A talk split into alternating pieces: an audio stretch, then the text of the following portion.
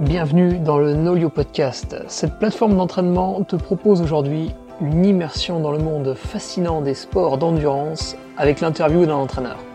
Nous allons chercher, pour toi public, la diversité de ce monde en pleine ébullition de recherche de la performance physique. Alors installe-toi confortablement, sors-nous ta plus belle tasse pour déguster tantôt un café, tantôt un thé, tantôt une tisane, et laisse faire ton inconscient, ton imaginaire, pioche des idées rassure-toi dans tes croyances, offusque-toi des différences et n'hésite pas à nous faire un retour.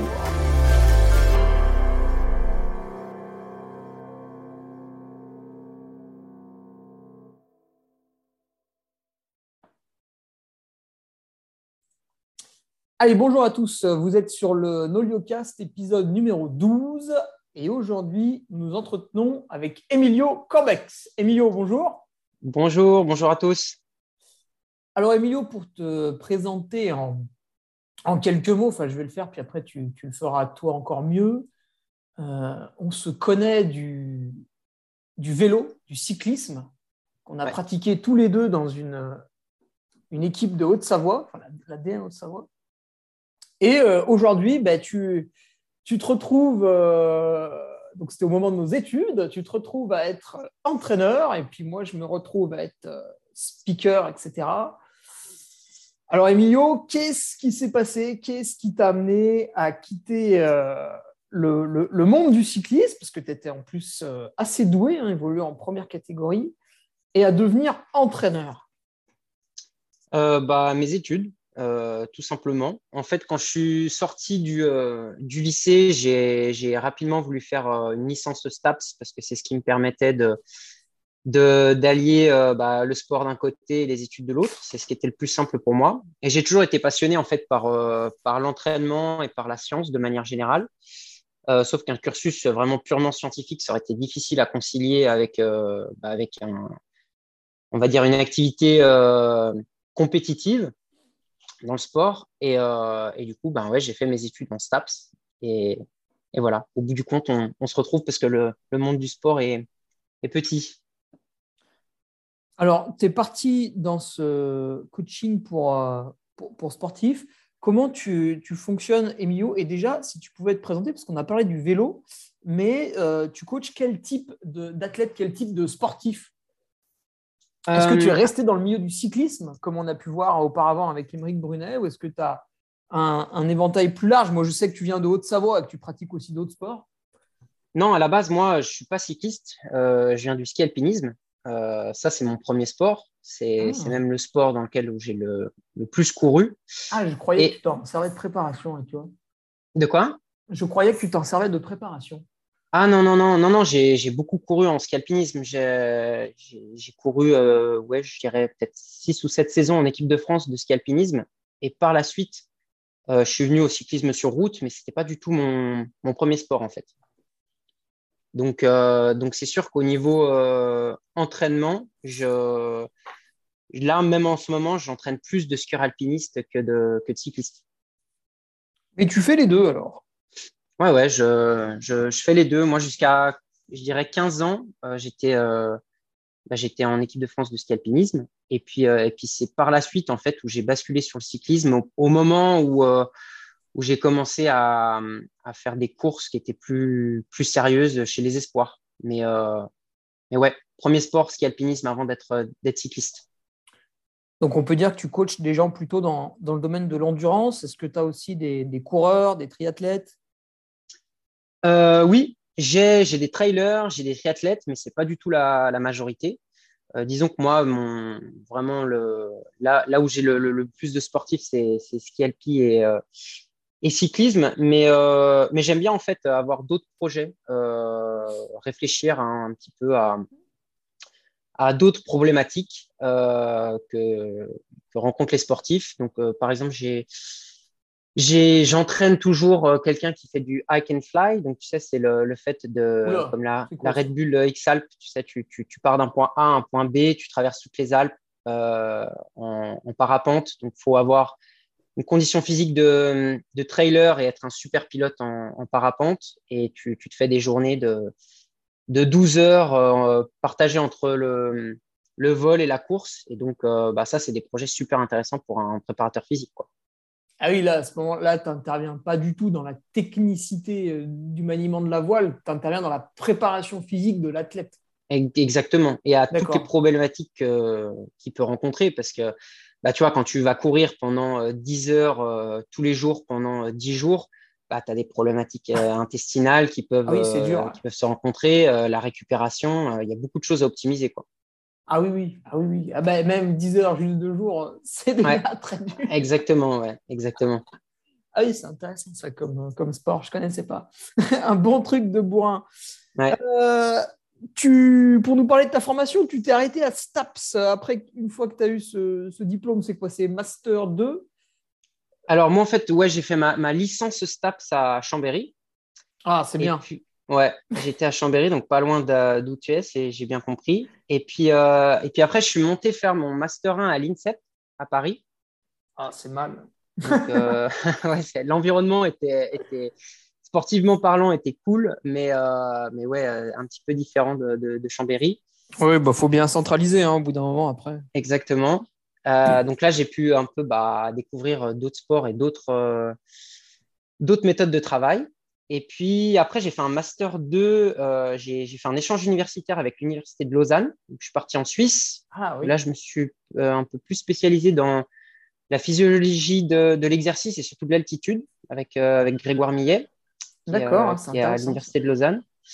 Et puis après, j'ai renchaîné sur un master en biologie à Lyon. Donc, euh... Donc tu as un, double diplôme en fait.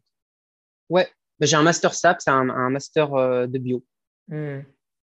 Et ça m'avait été proposé aussi à, la fin de mes études. C'est quoi C'est un an de plus que tu as dû faire? Euh, Ouais, j'ai fait une année de plus. J'ai dû, euh, j'ai dû valider juste quelques, quelques petits modules pour, euh, pour dire d'être euh, opérationnel en bio, parce que même si on, fait un peu de, enfin quand même pas mal de, biologie ou de physiologie en STAPS, sur certains trucs, bah voilà, il y a un petit déséquilibre entre la formation STAPS et une formation purement bio dans une université comme celle de Lyon, quoi. Mais ouais, c'est ça, double diplôme. Ok, mais euh, pour, pour, coacher euh, légalement, entre guillemets, tu avais besoin juste du, premier, quoi, de la licence TAP, c'est ça? Ouais, ouais. Mais en fait, euh, à Lausanne, on avait pas mal de cours qui étaient vraiment en laboratoire. voilà, on a eu une petite introduction à la culture cellulaire ou à, à ce qu'on appelle des immunostaining ou voilà. Dopage? Ouais, non, non, non, mais des choses qui sont un petit peu plus, ouais, qui sont, qui sont vraiment bah, dans un laboratoire et pas forcément dans un laboratoire de, physiologie de l'exercice. Puis ça m'a plu et je me suis dit, bah, j'aimerais bien euh, aller un petit peu plus loin. Quoi. Ok, donc on va dire que tu as ajouté un peu de la spécialité. Quoi. Ouais, on hmm. peut dire ça.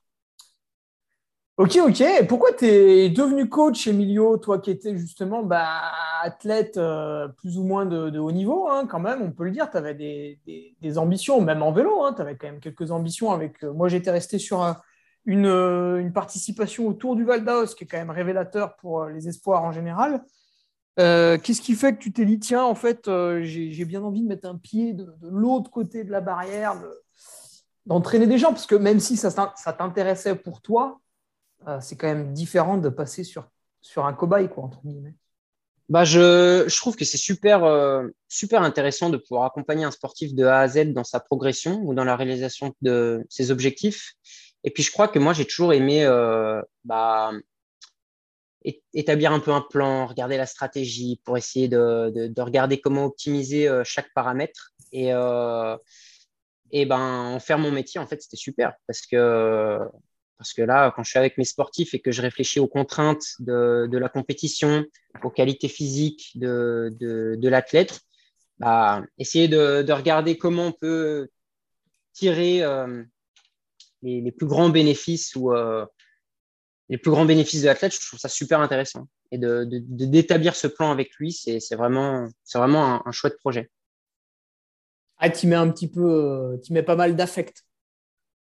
Euh, ouais, ouais, ouais, ouais. Je pense que j'ai une, très bonne relation en général avec, avec les sportifs que j'entraîne parce que bah, c'est, un, c'est un projet commun en fait. le projet du sportif, ça devient aussi le projet de l'entraîneur, je pense. Donc, mmh.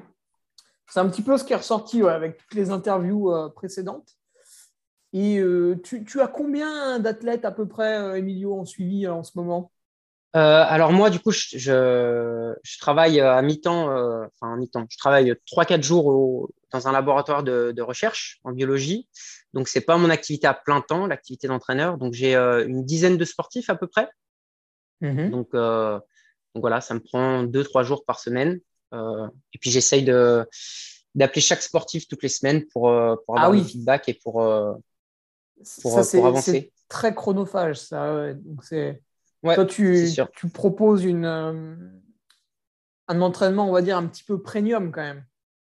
bah, je ne sais pas si on peut forcément appeler ça premium, mais oui, moi, je, je pense très important de déjà que le fait que je, je sois à Londres, euh, que je sois pas sur place et que je puisse pas voir les sportifs sur les compétitions.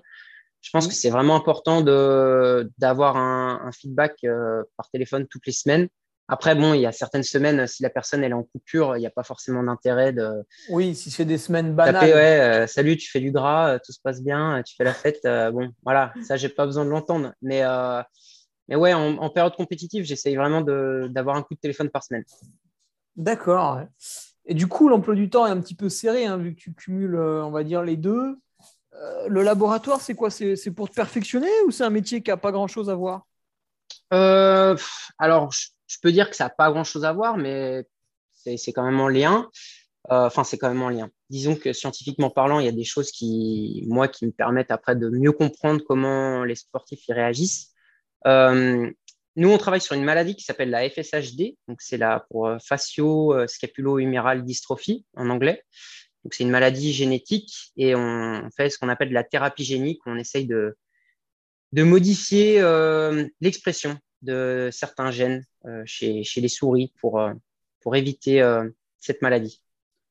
D'accord, tiens, bah, on quitte un petit peu le monde de l'entraînement deux secondes, mais j'ai vu justement que les, que les vaccins, la ARNM, Mmh euh, bon, alors c'est bien, c'est mal, enfin, c'est pas le sujet, mais ça a donné des idées à des chercheurs pour euh, résoudre quelques problèmes sur la sclérose en plaques. Donc, apparemment, ça a permis une petite avancée là-dessus. Mmh j'ai vu passer, mais j'ai pas non plus lu en détail. C'est quelque chose que tu utilises aussi au laboratoire? Alors oui, nous, on utilise aussi euh, l'ARN messager pour essayer de, de, de modifier euh, l'expression de, certains gènes, parce que en fait, certaines protéines peuvent, euh, peuvent être ce qu'on appelle des facteurs de transcription, c'est-à-dire qu'elles vont modifier l'expression d'un gène, euh, donc ça peut, être augmenté ou euh, réprimer son expression. Et oui, c'est super intéressant. Après, c'est difficile à mettre en place et typiquement, je ne sais pas si on peut parler de, dopage, de dopage génétique, mais pour l'instant, on n'en est pas encore là. c'est des choses qui sont, faites chez la souris. Après, ça, se fait chez l'homme. mais c'est technique et, pas évident. Pourquoi vous prenez toujours la souris? Euh, bonne question. Euh, je pense parce que c'est, c'est, ça prend pas beaucoup de place. Ah, c'est sûr, tu prends un labrador? Non, et puis ça prend pas beaucoup de place. Et puis euh, c'est aussi que ça se reproduit vite. Donc, hmm. donc tu peux avoir, tu peux avoir beaucoup d'animaux en peu de temps. Et euh, ben, en fait, euh, je, te, parlais de ce, labo justement bah, pour montrer à tout le monde que c'était quand même euh, un vrai travail qui te prenait du temps en plus du coaching. Du coup, comment tu choisis de coacher quelqu'un? Parce que j'imagine que tu n'as pas des créneaux extensibles. Par exemple, si demain, tu as deux fois plus de demandes, tu ne vas pas pouvoir y répondre. Du coup, qu'est-ce qui fait que tu vas prendre tel ou tel athlète? Bah, Moi, c'est surtout le projet c'est le projet qui, voilà, qui va me dire est-ce que j'ai envie de m'investir là-dedans ou pas? Euh, et puis, en général, les sportifs que j'ai, c'est, des amis de personnes que j'entraîne. Donc, j'ai un peu le. J'ai un peu, en général, mon sportif va être le garant de, la personnalité de, du hmm. nouvel arrivant, on va dire. Donc, euh, j'ai un ah, peu un filtre. c'est un bouche à oreille. Euh, ouais, exactement. De proche, ouais. Exactement. D'accord. Eh ben, on va rentrer dans, l'entraînement à proprement euh, parler. Emilio, est-ce que toi, tu es, sur Nolio? Est-ce que tu gères euh, les entraînements avec la plateforme Nolio ou tu as des trucs perso ou une autre plateforme? Alors, moi, j'utilise la plateforme Training Peaks. Euh, oui, bah, comme, comme Loïc Ruffo qui était dans le podcast numéro 4. Ouais. mais j'utilise Training Peaks plus parce que, en fait, quand j'ai commencé à suivre des athlètes, Nolio n'existait pas. Ah, et, oui. et bon, j'avais, été un peu consulté par, euh, par François. Moi, c'était pas Alexandre, c'était François au moment de la création de Nolio pour, bah, pour avoir des feedbacks d'entraîneurs. Et, et c'est vrai que j'ai je trouve vraiment qu'ils ont fait un super outil. Et honnêtement, si je passe pas sur Nolio aujourd'hui, c'est plus parce que parce que c'est compliqué de passer euh, beaucoup d'athlètes euh, sur notre plateforme. Mais euh, ouais, pour l'instant, moi, c'est encore Training Peaks. Mais ça ne serait tardé, peut-être, pour Nolio. je, je, vais regarder ça. Bah c'est vieux, hein, Training Peaks. Ça a été créé en quelle année, tu sais, non? Ah, je sais pas du tout, mais ouais, c'est pas récent. Je vais regarder en même temps sur, sur Google, parce que c'est vrai que moi aussi, j'en ai un petit peu toujours entendu parler de, euh, de ce truc. Alors justement, sur euh, Training Peaks, comment tu, comment tu regardes un petit peu ce que tu, ce que tu donnes à l'athlète et ce, que tu, ce qui va, ce qui va te, te mettre comme, euh, comme retour quoi, sur les séances un petit peu Parce que toi, tu dis que voilà, tu les appelles chaque semaine, mais est-ce qu'avant de les appeler, tu regardes un petit peu ce qu'il a fait sur la plateforme par rapport à ce que mm. tu avais prévu quoi? Ouais, ouais, ouais. Bah, moi, en fait, quand j'appelle le, le, sportif, je vais toujours avoir Training Peaks sous les yeux. Donc, avant de le, de l'appeler, je vais regarder ce qui a été fait, je prends quelques notes et puis, euh, et puis on regarde en général, on débriefe euh, les séances qui ont été faites ensemble et puis on, on, regarde, euh, on regarde ce qu'il y a, ce qu'il y a de planifié dans les, dans les jours suivants pour essayer d'être le plus cohérent possible par rapport à, à l'objectif qu'on cherche à réaliser. Quoi. Alors, tu, tu, lui envoies à peu près combien de temps d'entraînement, par exemple, à ton sportif? Toi, tu es plutôt sur la semaine, plutôt sur un bloc, euh, traditionnellement, on va dire que c'est à peu près trois semaines? Euh, Ça dépend. Ça dépend. Ça, dépend. Alors, pour ceux qui, euh, typiquement, si tu entraînes un sportif de haut niveau qui, qui a du temps pour s'entraîner, qui connaît son emploi du temps à l'avance, etc., bah, je, trouve que c'est mieux de, planifier sur plusieurs semaines parce que tu as une, une trame qui, bah, qui est plus logique. Mais après, moi, parfois, bah, là, typiquement, j'entraîne euh, une, une traileuse qui est dans le milieu hospitalier, qui est, enfin, qui est anesthésiste et qui peut ah. des fois avoir euh, genre euh, bah, 24 heures de garde au milieu de la semaine, eh après une, une, autre garde. Donc là, c'est sûr que tu dois adapter de, bah, toutes les semaines assez, assez rapidement parce que sinon, c'est pas jouable pour, pour elle. Tu peux pas lui mettre une séance d'endurance de 3 heures quand elle sort de 24 heures de garde. Tu vois, sinon, ça ne pourrait pas le faire. Oui, comment, euh, comment on fait? Parce que 24 heures de garde, du coup, la personne, même si peut-être qu'à un moment donné, elle pourra se reposer ou non, ça, ça dépend. Euh, on va dire qu'elle va avoir un manque de sommeil, donc tu vas faire quoi? Tu vas placer la bah, qualité avant et le volume après, non? Bah, Typiquement, le, lendemain, en général, bah, je, je, vais lui demander de, de, faire du sport, mais d'être relativement prudente, parce que c'est sûr qu'avec un manque de sommeil euh, et, puis, et puis de la fatigue accumulée, les blessures, le risque de blessure augmente aussi. Donc ça, c'est beaucoup de trucs à prendre en considération en vélo, ça peut être un freinage tardif. En trail, ça peut être une, une racine qu'on anticipe moins bien. Ouais, exactement. Donc, euh, donc c'est pour ça que le coup de téléphone, il est, il est important. Tu vois euh, C'est vrai que la personne, après, elle te dit, euh, elle se connaît bien aussi. Donc, elle va te dire, c'est bon, je me sens bien, j'ai vraiment bien dormi, j'ai bien récupéré. La garde était, était pas difficile. Ah oui, parce qu'il y a garde et garde.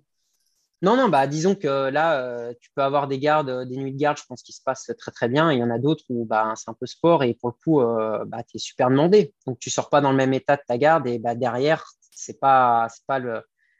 Euh, t'as pas les, les mêmes, les mêmes conditions pour t'entraîner derrière, tu vois. Mmh.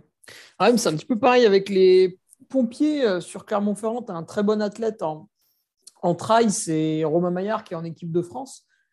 Euh, voilà, c'est quelqu'un, il va venir à la Saint-Élion pour jouer la victoire, etc. Des choses comme ça. Au Templier, pareil, il va jouer un podium. Et Romain, bah, des fois, sa garde chez les pompiers elle se passe très mal et ça lui est arrivé du coup de, devoir annuler une compétition le, hmm. week-end. Et puis d'autres temps, bah, c'est vrai qu'il est plus tranquille. Donc ouais, c'est pas facile aussi, parce que du coup, toi, en fait, tu prévois l'entraînement par rapport à une garde qui finalement peut empirer ou améliorer la situation. Bah, souvent, c'est ça que j'aime bien aussi avec euh, Training Peaks, euh, c'est que je mets des options. Euh, je mets plusieurs options ah. d'entraînement et la, la, personne, elle va, elle va choisir ce qui lui convient le mieux. Ah ouais, mais ça te demande plus de boulot. Tu fais deux plans au lieu d'un. Ouais, ça demande un petit peu plus de boulot, mais au moins, tu sais que la personne, elle a, la moins de chances de, de, faire, de faire des bêtises dans, dans, dans son entraînement. Quoi. Si tu laisses une option en fonction de, bah, même de la météo, ça peut arriver. Hein, si, si, vraiment, euh, bah, typiquement en vélo, euh, les, les, personnes là, qui, les premières KT qui roulent déjà comme des fous euh, en janvier, février, bon, bah, si la route est gelée, c'est bien de mettre une deuxième option pour aller faire du ski de fond à la place de, te hmm. retrouver en fin de journée avec une clavicule. Quoi. Donc, ah, ça, c'est vicieux, ça. Mm, mm. Tu, tu, utilises quoi d'autre après sur euh, Training Peaks pour analyser un peu les, les séances, voir euh, comment tes, tes, athlètes ont réussi ou non? Euh, Alors, moi, j'aime bien quand même les mesures objectives, dans le sens où bah, la puissance, c'est quand même la puissance ou la vitesse en course à pied, si on a un terrain propice à, à, regarder la vitesse. C'est ce qui va être ce qui va être les, facteurs de performance les plus importants pour moi. Mais derrière, si tu veux parler de, charge d'entraînement, euh, moi, je suis pas forcément super fan du, bah, du TSS, par exemple, sur euh, Training Peaks, ou même des autres méthodes de, calcul de charge d'entraînement.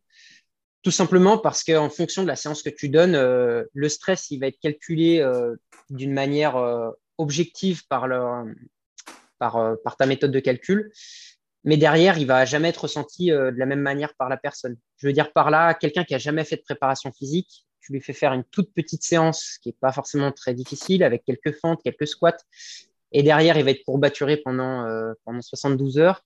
Et quelqu'un qui a vraiment l'habitude, pour le coup, elle va passer comme une lettre à la poste. Sauf que si tu regardes le TSS sur Training Peaks, il va être, euh, il va être le même, tu vois. Ah oui, je vois ce que tu veux dire.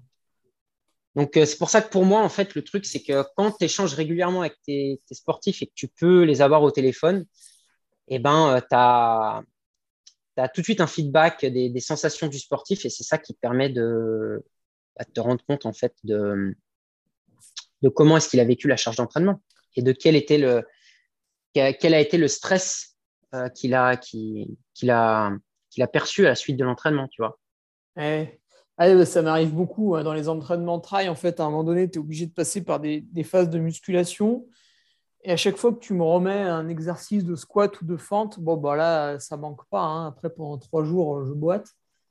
Et pourtant, euh, tu as beau le faire lourd, pas lourd, euh, c'est toujours pareil. Et pareil, tu as les, séances de navette, tu vois, d'aller-retour en côte qui sont euh, idéales parce que du coup, tu casses de la fibre sans arrêt pendant la séance. Et là, euh, bah, tu as, beau faire tout ce que tu veux, la première séance de navette de l'année qui fait 2000 D, elle te fusille, tandis qu'un mois après, elle te fait rigoler.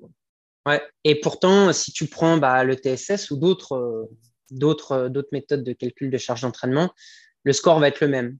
À, part, à part avec une méthode qui s'appelle la méthode de Foster, qui est le, la multiplication du temps en minutes par la perception de l'exercice, donc le, ce qu'on appelle le RPE. Euh, où là, bah, ça prend déjà en compte un peu la. C'est un peu plus subjectif, mais ça prend en considération les sensations de l'athlète. Ça, je trouve ça déjà un petit peu plus cohérent par rapport à, à la réalité. Ouais, et puis alors, tu, je ne sais pas comment il a fait son modèle, mais le, le, temps, tu vois, par exemple, si je fais euh, deux heures de ski de fond par moins 10, et si je fais deux heures de vélo par 25 degrés, il y a un petit soleil et je suis au bord du lac. Exactement. Ouais. C'est toute la limite mon RPE, il va être quand même bien influencé. Ouais, c'est toute la limite euh, du truc. Mais pour le coup, tu vois, encore une fois, alors moi, c'est sûr que j'ai plutôt la casquette de, un peu scientifique, entre guillemets, du sport. Mais quand tu appelles un sportif et que, et que tu lui demandes ses sensations, en fait, les sensations, ça va être quoi? Ça va être un, feedback euh, qui comprend énormément de, paramètres, dans le sens où le, le, le cerveau, lui, il va avoir des feedbacks euh, de glycémie, il va avoir des, des, feedbacks des réserves énergétiques qu'on a, que ce soit le glycogène musculaire, le glycogène hépatique. Il va avoir un feedback de température centrale, euh, il va avoir un feedback sur la lactatémie. Et tout ça, en fait, euh, c'est un traitement d'information qui va te donner la sensation derrière. Donc, quand tu appelles le sportif et que tu lui dis comment tu t'es senti aujourd'hui, bah, en fait, il y a, une, prise d'information qui prend vraiment tout, l'environnement et la séance, qui fait que bah, pour moi, c'est la meilleure méthode en fait, plus que, plus que la variabilité de la fréquence cardiaque ou, euh, ou toutes les autres euh, mesures que tu peux, euh, que tu peux avoir. Hmm. Ah, au final, tu reviens au terrain. Quoi. Je ne sais pas si on peut vraiment dire au, au terrain, parce qu'en fait, ouais, on peut, on peut dire ça. Moi, je peux juste dire que le, je pense que le, les sensations de manière globale du sportif, c'est elles qui sont est plus juste par rapport à ce qui se passe normalement. Hmm. T'en as pas des fois qui sont un peu chochottes quand même? Ah, ça, ça, peut arriver, mais du coup, tu dois déplacer ton curseur un peu. Voilà. Ou, à, l'inverse, tu sais, des gens qui te disent tout le temps que ça se passe bien. Ouais, ça peut, ça peut arriver. Mais là, après, c'est là où ben, si tu as la personne au téléphone régulièrement, tu connais un peu sa personnalité et puis après, tu commences à, adapter, euh, à adapter ton truc en fonction de, en fonction de lui. Hmm. Tu nous as parlé un petit peu là, à demi-mot de la, puissance, euh, Emilio. Euh, la puissance, le capteur de puissance, tu l'utilises en vélo, c'est ça? Ouais, ouais, ouais. Euh, j'utilise en vélo. Après, en ski alpinisme, là, ça fait quelques années qu'on travaille sur un, modèle pour calculer la puissance en, sur montée sèche, donc vraiment quand, quand la piste est damée, etc. Eh Et, c'est vrai que bah, en fait, c'est la mesure la plus objective qu'on puisse, qu'on puisse avoir sur la performance. Donc, euh, c'est sûr que ça, c'est un super outil pour le coup. Il n'y a pas de. Il n'y a, pas, y a, pas, y a pas photo. Quand tu peux avoir un résultat de, puissance en vélo et que tu vois que les watts sont hauts, c'est que, que ça marche bien. Tu ne peux pas mhm. tricher. À part si le capteur est, mal calibré, mais ça, après, euh, c'est une autre histoire. Et tu peux nous parler un petit peu de ce, cette méthode-là pour calculer les watts en ski alpi? Euh, Alors ça, c'est quelque chose sur, sur lequel j'ai travaillé pendant mon mémoire de, de master. Et, euh, et on, travaille, euh, on travaille dessus encore. Euh, donc voilà, ça, ça, ça, avance petit à petit, mais ça marche, ça marche plutôt bien pour quantifier, pour quantifier la, la performance quand même. Donc après, il y a toujours des petites choses qui sont difficiles à prendre en considération. Tu vois, typiquement le, la neige, l'état de la neige, l'altitude, parce qu'en fonction de la course, bon, bah, on ah tu, peux, tu peux vite avoir une course qui, a, qui démarre à 2000 mètres d'altitude, tu vois. ouais tu vas avoir un impact là qui est un peu difficile à prendre en considération. Donc, euh, donc voilà. Est-ce que tu, est-ce que tu ou vous vous êtes inspiré du, du capteur euh, qui existe en course à pied là, le Stride? Ouais, le Stride. Euh, alors non, ça, ça, marche, ça marche différemment, mais oui, je crois que c'est Strike ou Stride. Ouais, je ne m'appelle plus. Mais Bon, alors après, ça, j'ai une personne que j'entraîne qui, en possède un. Euh, les en course à pied? Ouais, en course à pied. Euh, moi, les quelques fois où il a fait des séances spécifiques avec, j'avais un, feedback qui était plutôt positif, mais je suppose que quand le terrain, la topographie change beaucoup, je suis pas sûr que ça soit, ça soit euh, aussi pertinent qu'un SRM sur, sur le vélo, par mmh, exemple. Mmh. Voilà, apparemment, ça s'est beaucoup amélioré, mais c'est vrai qu'il y a, il y a 3-4 ans, tu pouvais uniquement l'utiliser sur une piste cyclable. Euh, ça reste encore très, très perfectible hein, en trail. Pour l'instant, ça ne veut, ça veut rien dire, mais bon, ça, ça, bosse aussi de ce côté-là. Euh, puis c'est vrai qu'en course à pied, bah, sur le plat, ça ne sert pas à grand-chose parce que tu l'as dit tout à l'heure, toi, tu, tu, travailles avec la vitesse sur le plat, oui. Bah oui, mais bon, après, Rome, c'est pas fait en un jour, tu vois. Il y a mmh. les capteurs de puissance, je suppose que les. les... Alors, j'ai pas connu ça parce que je, suis trop jeune, mais les premiers, je suis pas sûr qu'ils avaient ni la répétabilité, ni la justesse de la mesure qu'ils ont maintenant. Donc, euh, c'est un premier produit, mais je pense que dans quelques années, on aura probablement quelque chose qui sera, qui sera fiable, quel que soit le terrain. J'espère. On, verra. Ouais, bah, c'est Émeric Brunet qui euh, nous a dit dans le, le podcast d'avant, le 11e, que le capteur de puissance avait été initié par Greg Lemon. Donc, tu vois, c'est quoi C'est 89 ah mmh, mmh. ah, évidemment, on a du recul, hein. évidemment, à l'époque, il n'y avait que lui. Hein. Ouais, ouais. bon, nous, je sais pas, les SRM 2005, 2006, 2007, c'était à peine. Hein. C'était encore un, espèce de bijou réservé à certains professionnels. Mmh. Donc, ouais, c'est long. Ouais. Euh, parmi les autres petits joujoux technologiques, est-ce que tu utilises le, le cardio-fréquence-mètre Alors déjà peut-être à l'entraînement pour le coupler un peu à la puissance, mm-hmm. ou euh, quand il n'y a pas de puissance, comme pour tes, athlètes en course à pied, voire même jusqu'à aller euh, à une utilisation pour, pour voir un peu le, le HRV, la variabilité cardiaque. Alors le le, le cardio-fréquence-mètre, moi, je demande aux sportifs de, de, le mettre dans le plus souvent possible. Mhm. Après, c'est vrai que bon, bah, des fois, la, la, ceinture, ça irrite un petit peu la peau. Ou, euh, puis il y a des séances où c'est pas forcément nécessaire. Typiquement, non, une séance d'endurance. pas des fois. Ouais, c'est pas forcément. Ça me saoule, moi, à chaque fois. Moi, c'est n'est pas forcément le, la mesure la, la, plus pertinente. Je vais la regarder euh, comme, euh, comme une donnée parmi tant d'autres. Je vais plus la regarder pour voir que l'entraînement soit bien polarisé, que la personne, elle, Mm. Elle s'entraîne pas trois heures euh, à I3, tu vois. Mais, euh, oui, qui est très fatigant, ça. Voilà, mais c'est pas c'est pas quelque chose que je vais utiliser pour, euh, pour quantifier entre guillemets une performance. Juste regarder potentiellement un peu l'état de fraîcheur. Ou, euh, hmm. Mais après, la variabilité de la fréquence cardiaque, j'ai eu mesuré euh, régulièrement des athlètes il y a quelques années. Mais honnêtement, je trouvais que c'était c'était quand même chronophage par rapport à la pertinence des, des résultats que j'avais, en fait. Ouais, euh, c'était beaucoup de travail pour aller chercher un petit pourcent qui ne t'intéressait pas forcément. Et encore, euh, le problème, c'est que ce pourcent, si tu l'interprètes pas comme il faut, enfin, si tu n'interprètes pas les données comme il faut, euh, ça peut porter à confusion et t'amener à faire des choix qui ne sont pas les bons. Typiquement, nous, avec l'équipe de France de ski alpinisme, on avait un sportif qui avait toujours des, résultats qui étaient assez catastrophiques en termes de VFC et je me rappelle euh, d'une fois où voilà, on avait tout standardisé, la respiration, la prise de mesure était, euh, était vraiment euh, nickel.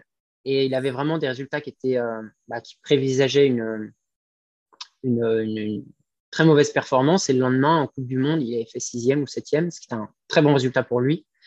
Bon, après voilà, tu prends du recul, tu reprends du recul avec l'outil. Et encore une fois, bah, les sensations, elles, elles priment avant tout, toutes ces mesures.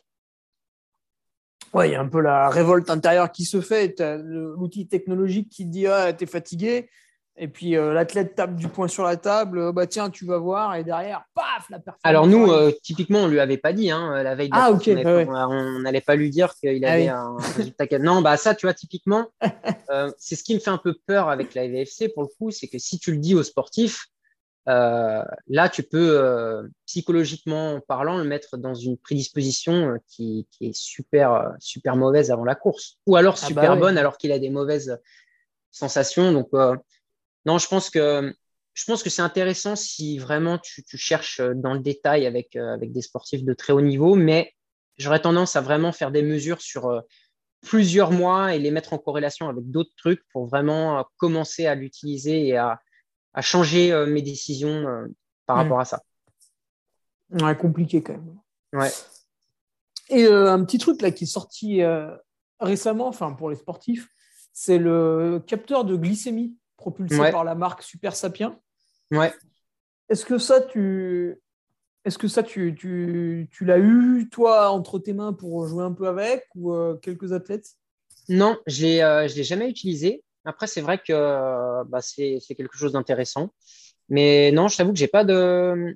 J'ai eu quelques feedbacks de d'entraîneurs qui l'utilisent, mais euh, mais je je connais pas je connais pas plus que ça.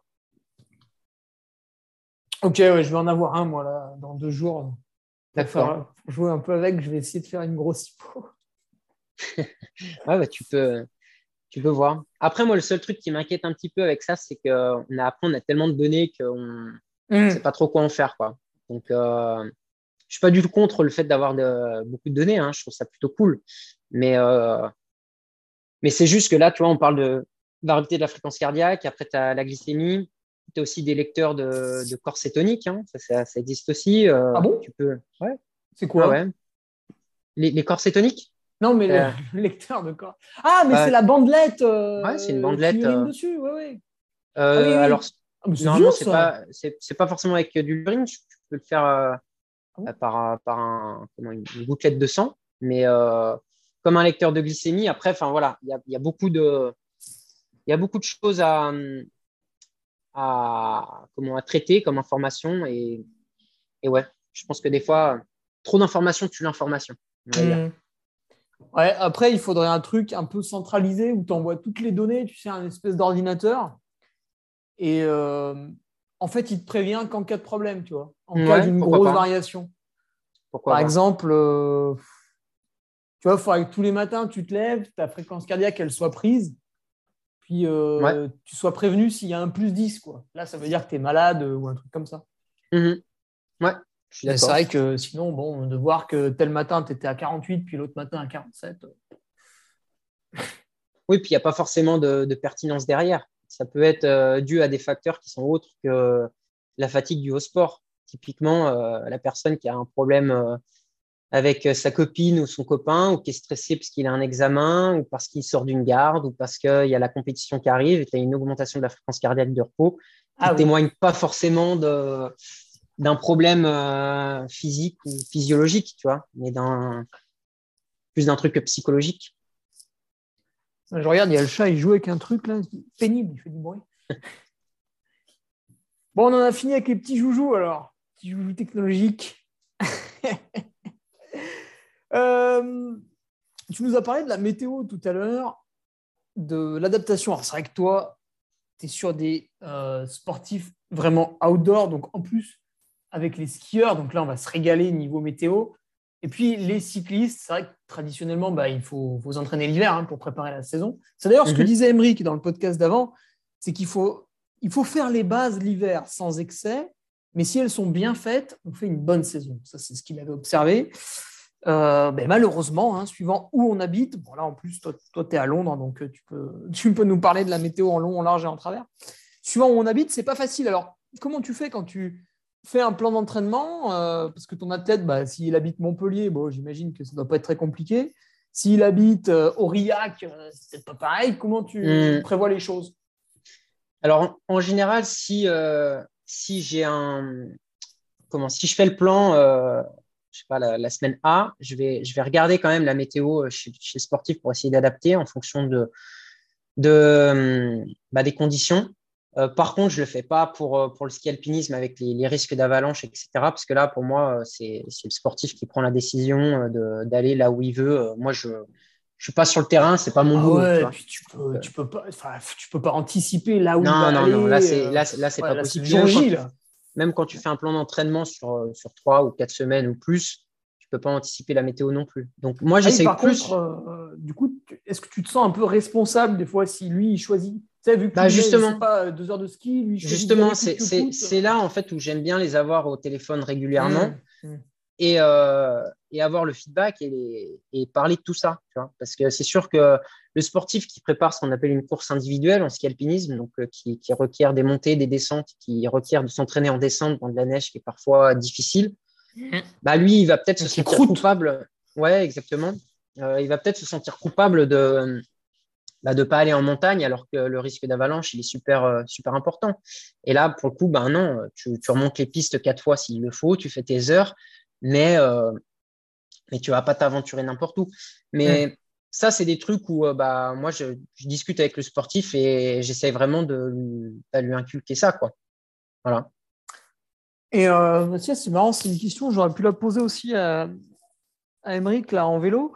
Euh, c'est un problème aussi parce que quand tu fais des compétitions en vélo, tu vas être amené à prendre des risques dans les descentes, parfois dans des mhm. descentes mouillées. Euh, du coup, euh, toi, peut-être à un moment donné, tu vas être obligé d'envoyer le sportif un peu au casse-pipe à l'entraînement. Ouais. en essayant, bien sûr, qu'il n'y ait pas de casse. Mais... Ouais, non, tout à fait. Ça, pour le coup, je pense que ça peut être un peu contre-productif de toujours aller rouler quand il fait beau parce que c'est vrai que ben, le jour où il y a une descente qui est qui est humide, euh, tu n'es pas du tout à l'aise avec, euh, avec ton vélo, euh, tu connais pas forcément comment réagissent tes, pneumatiques sur sol mouillé. Et, et oui, c'est contre-productif. Donc, il faut trouver le bon équilibre pour le coup. Eh oui, parce que d'un autre côté, si tu vas tout le temps, tu multiplies le risque. Donc forcément, dans l'hiver, tu prends une gamelle. Quoi. Ouais, c'est sûr. En plus, le, le vélo, tu prends peut-être pas autant de risques que lors du ski alpinisme, où là, une avalanche, bon, ça peut être rédhibitoire. Mais bon, ouais, bon après, en vélo, euh, En, vélo, tu peux prendre des risques aussi en descente. Hein, quand, il, quand il pleut, que tu es à l'entraînement, que tu veux quand même un peu euh, essayer de voir euh, les limites de, de la thématique et puis que tu as des voitures, que la route est ouverte. Enfin, voilà. Ouais, la limite peut être frappante. Ouais, exactement. qui dit, qui dit débat sur la météo dit aussi petite phase de prépa hivernale, enfin hivernale ou pas forcément, parce qu'en fait, vu que tu as des athlètes de ski alpi, eux, ça va être la prépa estivale. Un mhm. peu la, la, morte saison, la, la, saison où on fait un peu de prépa physique. Comment toi, tu vois les choses, ce, ce, mythe un peu de la préparation physique après la Alors, coupure, tu vois? Moi, euh, de manière générale, ça prend une part assez importante euh, de, la, de, la, préparation. Même en saison, j'essaye de garder un minimum de, préparation physique, parce qu'en fait, si, si tu fais des gros blocs en début de saison, mais que, mais que tu ne maintiens pas un minimum, tu perds les, bah, les qualités que tu as acquises au long de ta préparation. Donc, c'est un peu dommage. Euh, j'essaie juste de les mixer au maximum en fait avec, euh, avec les séances. dans le sens où typiquement, que ce soit un cycliste ou un skieur alpiniste, je leur fais souvent faire de la force sur home trainer. Et j'essaye de mixer de la, de la, préparation physique avec ça. Donc, typiquement, euh, je fais des séances, je vais dire, bah, tu fais 4 euh, km sur home trainer avec, euh, avec une variation de fréquence de pédalage, avec un petit peu de tempo. Et derrière, tu vas enchaîner 20 overhead lunges, tu sais, les, fentes avec un poids au-dessus de la tête. tu vas enchaîner 20 mountain climbers et tu vas faire, je sais pas, 20, 20 deadlift et puis récup deux minutes et tu fais trois blocs comme ça. Et je trouve ça c'est intéressant parce que ça coupe un petit peu la monotonie. Et puis, ce que tu, ce que, les gains de force que tu vas avoir dans ta préparation physique, ils vont toujours être retranscrits sur, euh, sur le vélo. Et ça, je trouve que c'est cool et en général, ça passe bien. Parce que typiquement, un cycliste ou un skieur alpiniste, tu lui dis que tu as une, séance euh, qu'avec des poids où il doit aller à, en salle de fitness, euh, là, c'est difficile. Il y a une grosse contrainte derrière. Alors que mixer ça avec du home trainer, ça passe déjà mieux. Ouais, j'ai fait, euh, j'en ai souvent des entraînements un peu comme ça. Alors, tu passes ton temps à mettre et à enlever tes chaussures de vélo, parce qu'évidemment, tu vas pas faire les squats. Qu'est-ce que tu fais? Tu vas pas faire les squats avec les cales, mais euh, mm. ouais, c'est pas mal ces séances, parce que tu fais vite euh, une heure et demie, deux heures, puis tu vois pas le temps passer. Ouais. Bah, c'est assez bien construit, puis tu, tu ramasses. Tu as tout dit. Si tu vois pas le temps passer alors que tu fais un sport qui, que tu n'aimes pas trop, c'est-à-dire soulever des poids en général, c'est quand même bon signe. Ça veut dire qu'il y a une, faible contrainte sur le sportif et c'est quand, même, euh, quand même positif. Si tu veux qu'il fasse ça toute la saison, mettre un petit peu de un côté ludique au truc, euh, je crois que c'est vraiment important. Euh, justement, dans cette prépa bon, hivernale, on ne peut pas forcément dire ça. Est-ce que dans ton cas, qui est particulier et qui du coup est intéressant, tu vas différencier la préparation physique d'un cycliste qui va se dérouler bah, majoritairement l'hiver, d'un skieur alpiniste qui va se dérouler majoritairement l'été? Euh, Je vais travailler euh, probablement certaines qualités de manière un petit peu différente, euh, mais il y a une base qui est quand même commune, dans le sens où bah, dans la préparation physique, je vais choisir des exercices qui sont, qui sont spécifiques au sport, dans le sens où bah, typiquement un cycliste qui est toujours un peu recroquevillé sur son vélo, en général, tu peux avoir des problèmes de dos un petit peu en début de saison. Tu as mal, as mal au ah dos, tu n'as pas toujours une très bonne posture. Donc, profiter des moments où il est un petit peu plus tranquille, où il n'y a pas de course pour faire quelques exercices de renforcement du dos. Donc, typiquement, travailler un peu le, grand dorsal en faisant juste quelques tractions, sans dire qu'ils prennent de masse musculaire, mais ça, ça peut être intéressant. Et au contraire, un skieur alpiniste, bah, moi, j'aime beaucoup l'exercice, les, genre les box step-up. Je ne sais pas si tu vois ce que c'est, mais tu prends une. Euh, si, si, c'est le carré en bois. Là.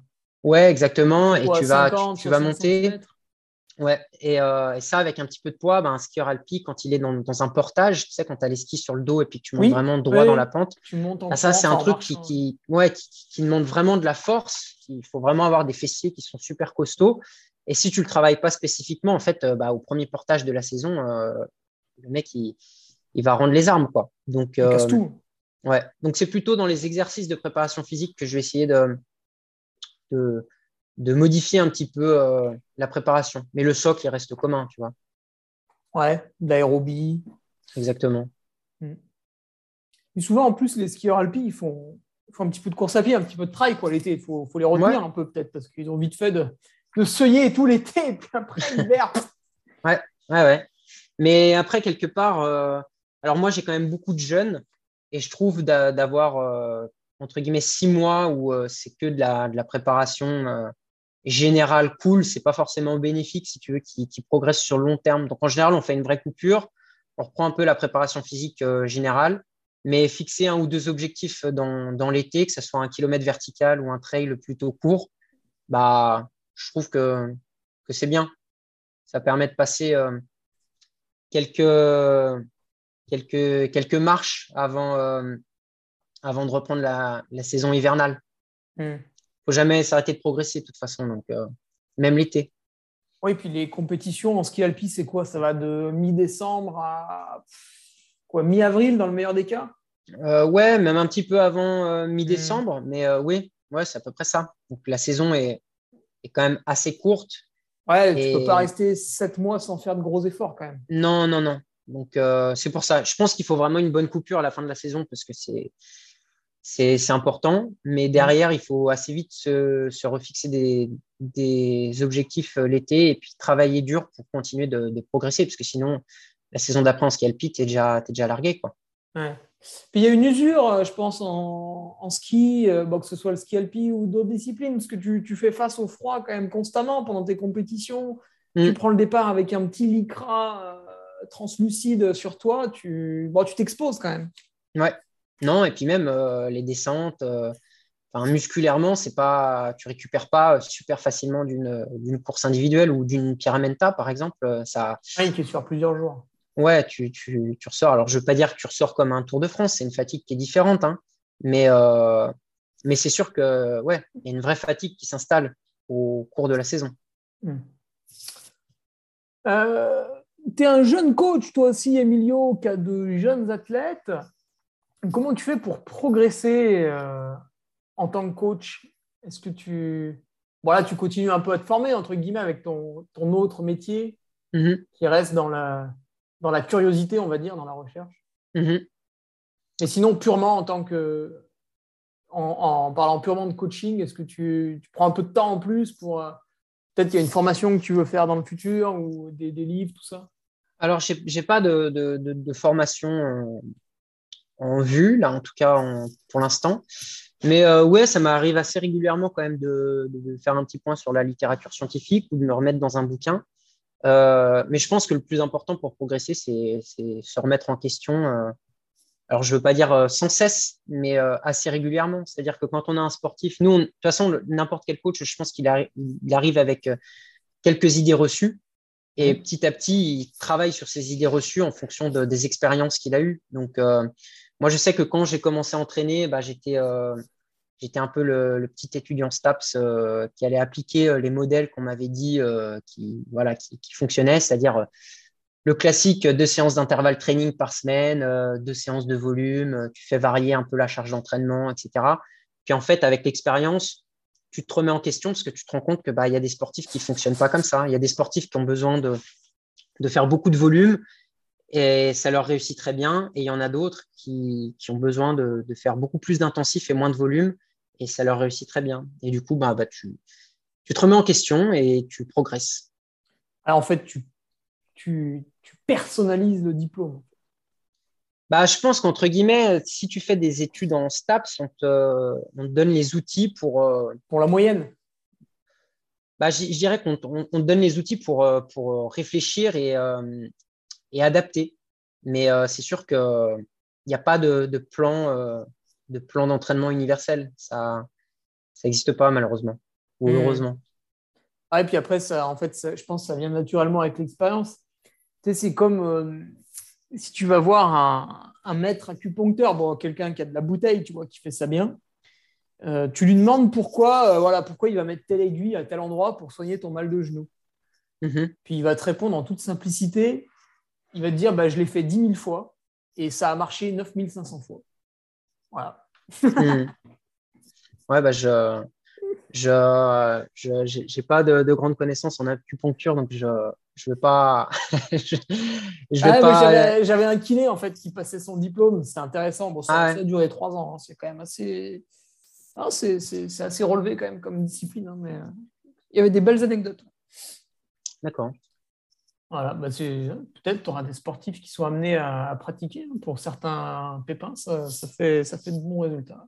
Ouais, ouais, ouais. Je j'ai pas de. J'ai pas, pas beaucoup de, feedback. Donc, euh, mm. voilà. Ah, ça se perd un peu, j'ai l'impression, la pratique. Un peu dommage. Ah ouais. C'est un, un, bel art. Euh, est-ce que, bah, du coup, toi, tu n'en avais pas, tu vois, dans tes perfections à toi, mais est-ce que tu aurais des, des, livres à recommander que tu as pu. Euh, lire des ouvrages? Tu disais que tu avais été aux côtés de Guillaume Millet. Euh, Guillaume ou Grégoire? Euh, Les deux existent. Les deux sont Des, des, profs. Ouais. Euh, alors, c'est Grégoire qui, a, qui à Lausanne.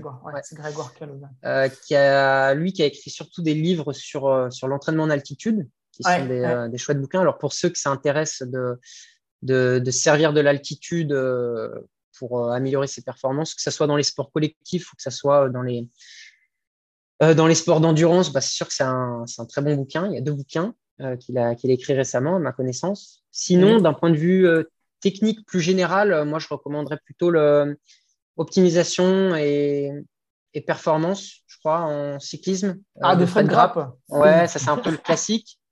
que je trouve super bien fait parce qu'il y a à la fois des, des connaissances théoriques, mais à la fin, tu vois, je ne sais pas si tu te souviens, mais il y a un chapitre parole de coureur oui. qui, bah, je trouve qu'il apporte un bon équilibre dans le livre. Donc, euh, ça, c'est, c'est pas mal. Pas mal du tout. Ouais, bah, il y a mon, mon, ami Nicolas Martin qui est, qui est à la fois entraîneur et athlète et qui se sert de quelques séances du bouquin de, Fred Grapp, là, avec la puissance.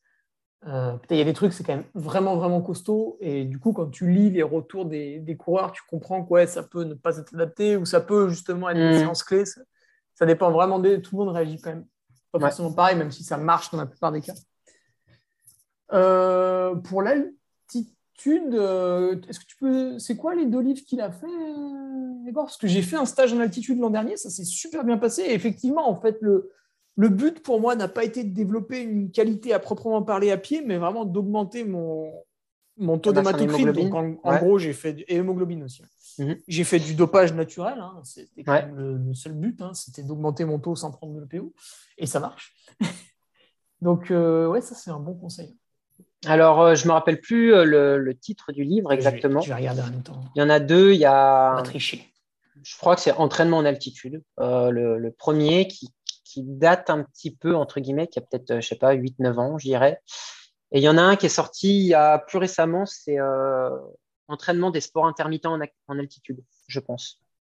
Ah, s'entraîner en altitude. Voilà. Euh, s'entraîner en altitude et c'est sorti. Oula, oui, ça a l'air vieux, là, vu, la, vu la couverture.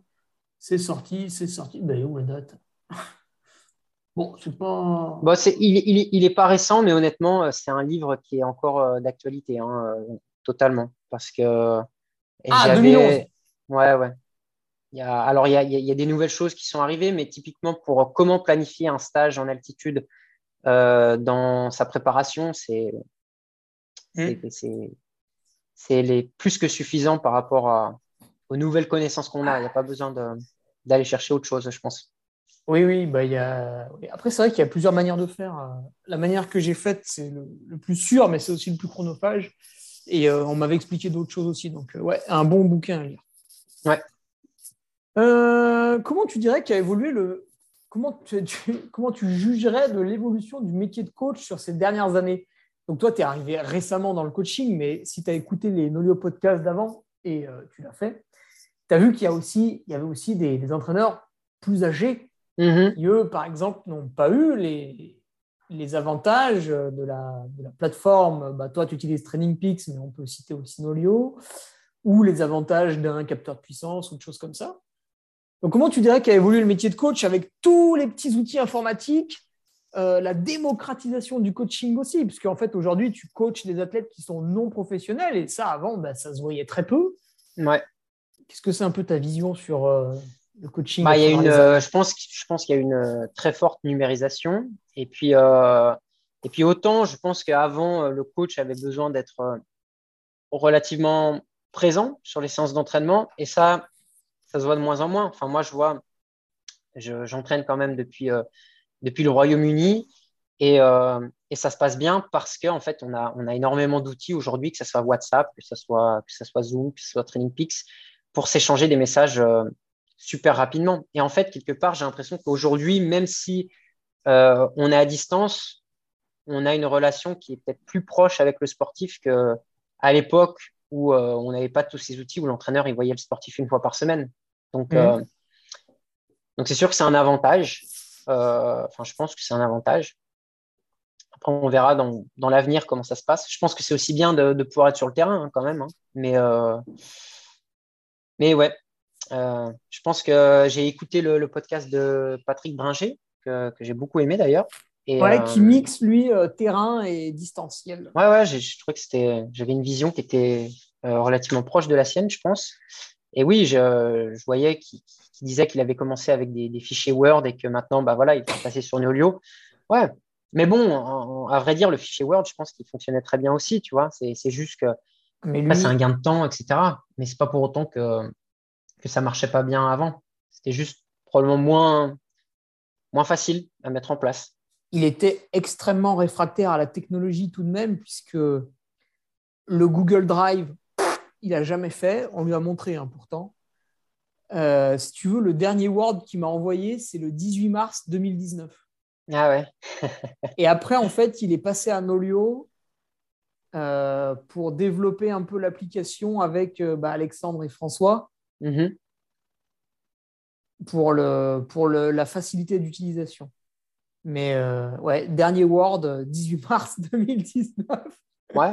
Après, si tu veux, moi je, moi, je serais plutôt critique sur le contenu du Word que sur sur le Word en lui-même, dans le sens où. je l'ouvre. non, non, non, non, non, puis je, je, ah, mais je fabuleux. Je jugerais pas du tout le contenu, mais, mais euh, quelque part, quelqu'un qui a, qui, a, qui a, de l'expérience et qui passe du temps sur, euh, sur son fichier Word, qui, qui, met un truc qui est super cohérent, bah, je veux dire, moi, je préfère avoir un fichier Word qui, est, qui prend en considération euh, ma personne plus qu'un truc automatisé sur, sur TrainingPix qui, qui est envoyé à 30 sportifs en même temps et qui n'est euh, mm. pas du tout adapté à mon objectif, tu vois. Donc, euh, c'est comme tout. Je pense que que ce soit Nolio, TrainingPix ou, ou autre, c'est des super outils, mais comme n'importe quel outil, il faut qu'il soit bien utilisé pour être performant. Oui, d'ailleurs, tu vois, sur, Nolio, il faut que je sois un peu plus sérieux parce que je vois que sur le Word, je mettais énormément de plus de commentaires. Alors, bon, moi, j'écris des pavés à chaque fois. Mm. Euh, sur Nolio, c'est vrai que je ne le fais pas assez, je pense. Là, je vais m'améliorer. Ok, euh, Emilio, on va rigoler un peu là sur la fin du podcast avec les questions un peu marrantes. Alors, si tu as, si écouté les autres, tu as pu te préparer, euh, mais par feignantise, tu l'as sans doute pas fait. Quelle est ta plus grosse erreur en tant que coach? Euh, Alors, j'ai pas le souvenir d'avoir fait une oh, énorme boulette, malheureusement. Mais non, je dirais peut-être que quand j'étais jeune, je... enfin quand j'étais jeune, je, ne suis pas vieux, mais ça fait déjà pas loin de. de... 28 ans ouais. je vais avoir 28. Donc euh, j'ai commencé à entraîner, j'étais assez jeune parce que j'ai commencé à entraîner en, licence, donc j'avais 18 euh, ans, 19 ans. Donc, euh, ah oui, Un petit peu de recul quand même. Mais, mais c'est que j'étais très très cartésien à l'époque. Bah, j'avais commencé à mesurer la, la, variabilité de la fréquence cardiaque et autres. Et euh, ah je ne prenais pas souvent en considération tous les aspects euh, psychologiques. Et avec le, recul, en fait, même si j'ai un peu augmenté mon, bagage scientifique depuis, bah, je prends plus de recul sur, euh, sur la psychologie. Parce que, à vrai dire, bah, on voit hein, un sportif qui, qui, fait une compétition et qui est à la maison.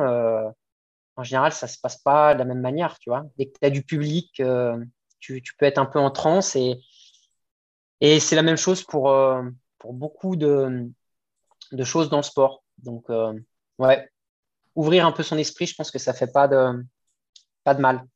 Ouais, bah après, pour, pour t'excuser, entre guillemets, tu sortais d'un, d'un cadre scolaire où on, t'apprend vraiment des, des, choses extrêmement théoriques dans à peu près toutes mhm. les matières.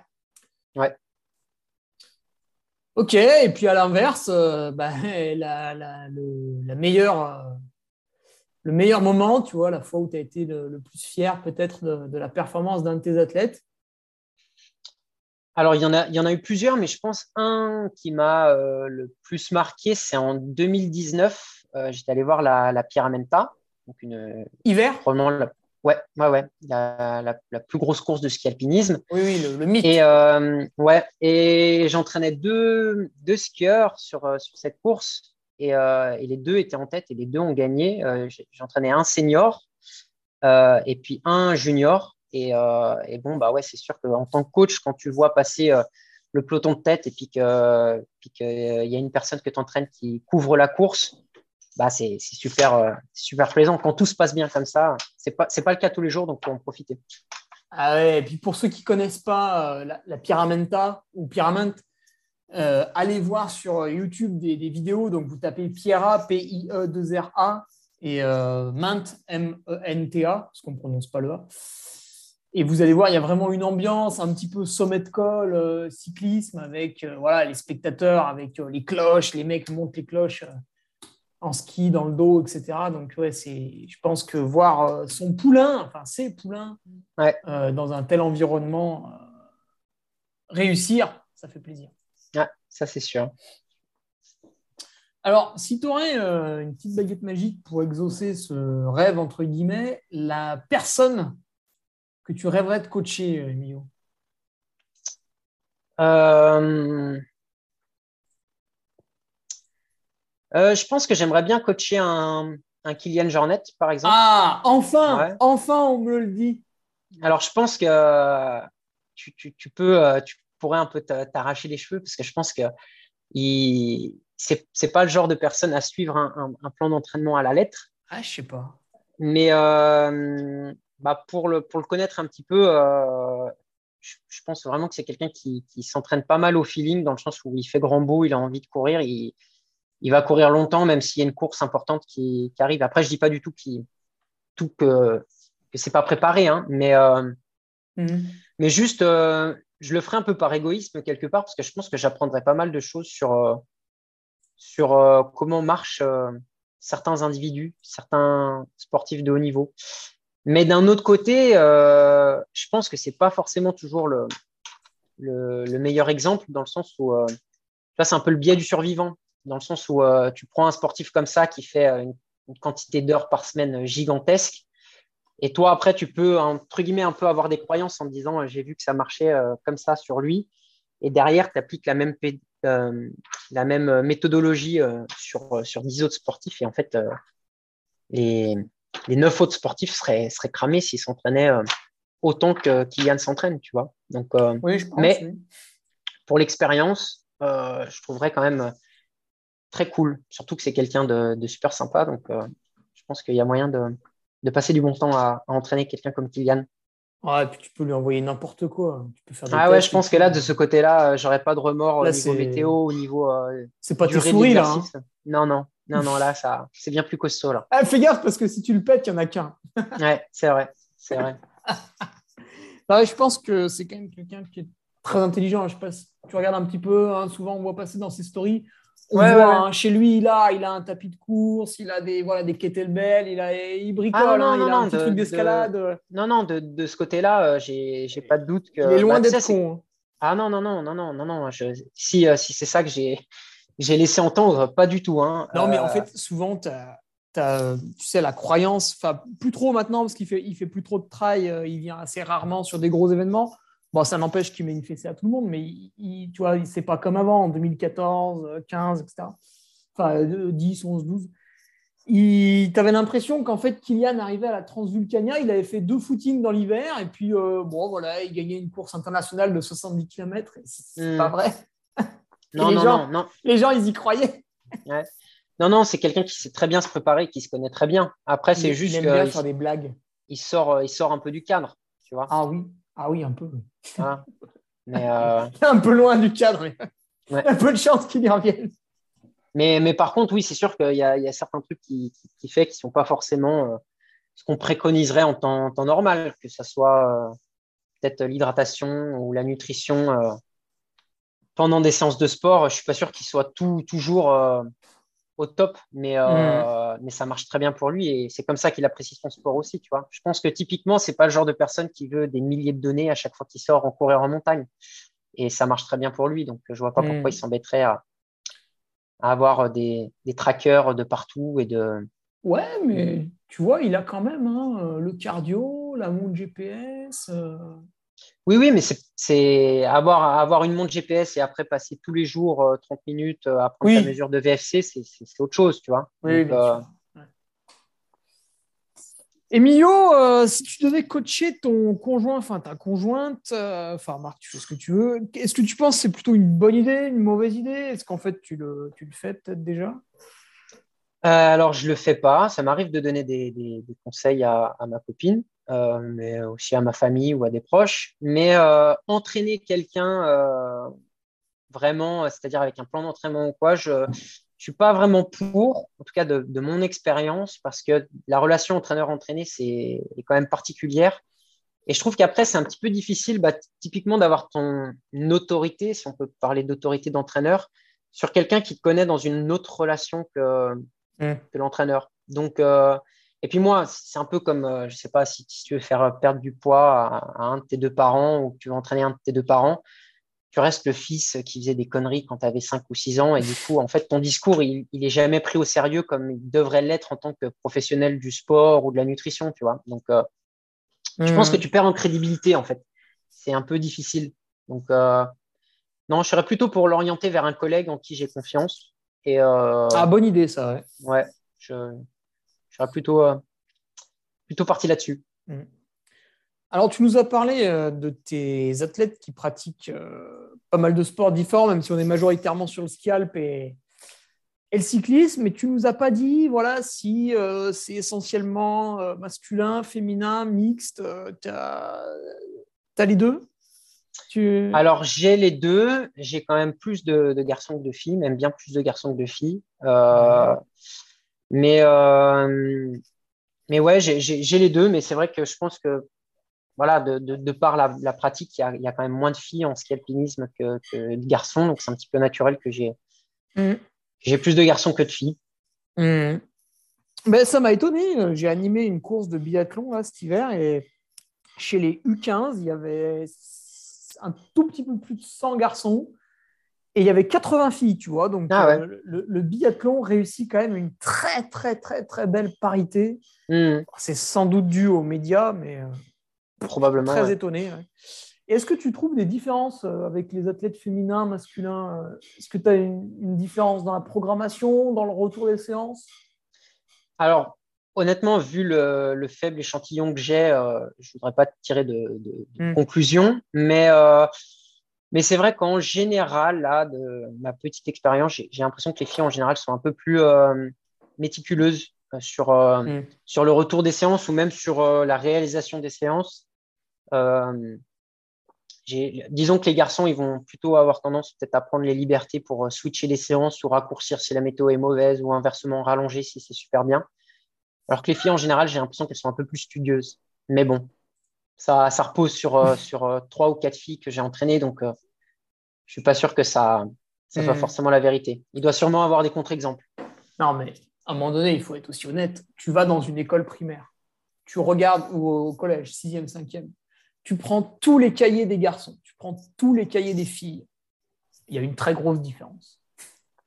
Ouais, je, après, je ne suis, pas, suis pas instituteur, donc du coup, je ah, n'ai pas le feedback, euh, le feedback pour, mais oui, je pense que oui, de toute façon, il y a des différences euh, de, comportement dans, plein de choses. Après, euh, j'allais pas trop en cours, donc je, prenais non, mais dans, le sport, le truc, c'est que j'ai aussi connu des, des filles qui, qui se comportaient plutôt comme des garçons et qui, étaient moins minutieuses que celles que je connais mmh. maintenant. Donc c'est vrai qu'il faudrait peut-être plus euh, demander à quelqu'un qui a entraîné euh, euh, un groupe vraiment de, féminines et puis ensuite un groupe de, de, mecs pour, pour, mmh. pour voir des, différences. Mais je ne suis pas la personne la mieux placée du coup pour juger de, la, de cette différence. ok, ouais. bon, ben, pour terminer, est-ce que tu aurais un conseil à te donner à ton, à ton toi, à ton Emilio du passé pour euh, accélérer sa progression et son développement Si tu avais un conseil, je ne sais pas, qui t'aurait servi il y a 5, 6, 7 ans en arrière? Euh, Je pense que aujourd'hui? Un, un, conseil très clair, euh, pas forcément, mais plus des lectures, dans le sens où je pense que j'ai lu pas mal de bouquins de personnes qui n'étaient pas forcément bien placées pour parler de ce qu'ils parlaient. Ah ouais? Euh, bah, ça peut arriver. Hein, n'importe qui peut écrire un livre et du coup, tu, peux ne pas forcément être le spécialiste de, de quelque chose et donner ton avis, malheureusement. Donc, euh, voilà. Malheureusement, je me souviens même pas des, bouquins maintenant que j'ai lus qui n'étaient pas, pas super, mais j'ai acheté beaucoup, beaucoup de livres. Et maintenant, je me dis qu'il y en a vraiment une petite poignée que j'aurais vraiment dû, euh, abandonner. Ouais, ah, alors oui. Ouais, du coup, je, je, je, je pense que je me, je me donnerais plutôt des recommandations de lecture en me disant euh, focalise-toi là-dessus. Euh, c'est ça le, chemin qui me semble le plus pertinent par rapport à ce que tu veux faire, tu vois. Donc, euh, mhm. Plus des recommandations de lecture qu'un conseil très clair. D'accord. Et, et puis, si tu voudrais voir, voilà, c'est à toute fin, si tu voudrais voir un, un collègue entraîneur à toi dans, dans, le podcast, tu nous recommanderais qui? Bonne question. Euh, bah, j'ai un collègue belge, euh, Benjamin Theiss, qui est, euh, qui est préparateur physique et, physiothérapeute et qui a été qui a entraîné dans le cyclisme belge dans ses jeunes années. Et je pense qu'il aura une, une, vision qui sera intéressante aussi. Donc, pourquoi pas Je vous donnerai ses, coordonnées. Ah oui, bah, tu me l'enverras, Emilio, comme ça on, le contactera, puis on, on, verra ce que ça raconte.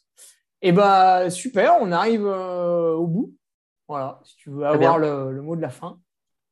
Bah, je, je vous souhaite tous une très bonne journée. Et, et voilà. Bah, merci Emilio. On peut te retrouver sur quelle plateforme si ça a suscité un. Euh, sur mon site internet. J'ai un site internet qui s'appelle euh, sportadvisor.info. Euh, Donc, vous aurez toutes les informations si vous voulez me poser des questions sur, sur cette plateforme. Et eh ben, on le mettra dans la description. Bah, merci Emilio. Bon, et eh ben, bonne journée, bonne continuation. Ouais, salut. À bientôt, salut. Tu viens d'écouter un nouvel épisode du Nolio Podcast. Je sais, c'était génial. N'hésite pas à réagir sur l'une ou l'autre de nos plateformes, que ce soit notre page Facebook, Instagram, notre groupe Strava ou sur LinkedIn. Les liens sont dans la description. Allez, à bientôt pour un nouvel épisode. Salut